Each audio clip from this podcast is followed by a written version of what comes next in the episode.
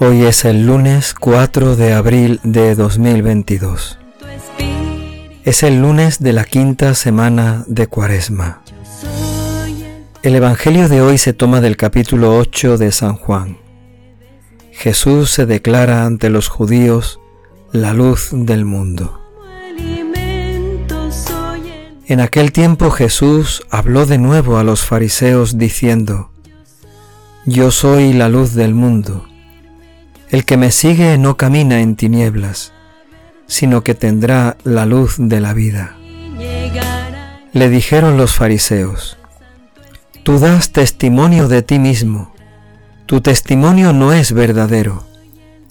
Jesús les contestó, Aunque yo doy testimonio de mí mismo, mi testimonio es verdadero, porque sé de dónde vengo y a dónde voy. En cambio vosotros no sabéis de dónde vengo ni a dónde voy. Vosotros juzgáis según la carne, yo no juzgo a nadie. Y si juzgo yo, mi juicio es legítimo, porque no estoy yo solo, sino yo y el que me ha enviado, el Padre. Y en vuestra ley está escrito que el testimonio de dos hombres es verdadero.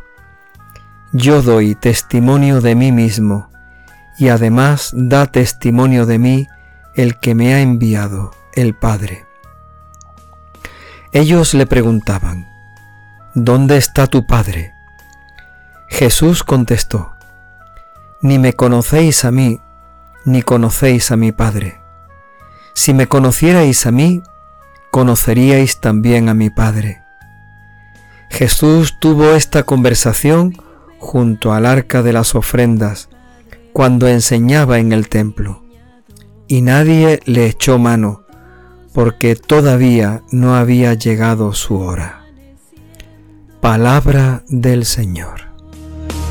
Yo soy el camino firme, yo soy la vida y la verdad. Al escuchar el Evangelio de hoy, nos detenemos en la palabra más importante, lo que Jesús dice al comienzo del pasaje que hoy hemos leído.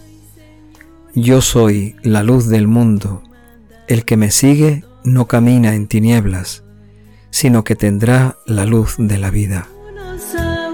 Jesús, tú eres la luz del mundo.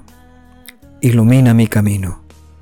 No permitas que caiga en tinieblas, que me aleje en las tinieblas, que me pierda en las tinieblas. Señor, dame luz con tu luz, dame luz en la vida, dame la luz de la vida.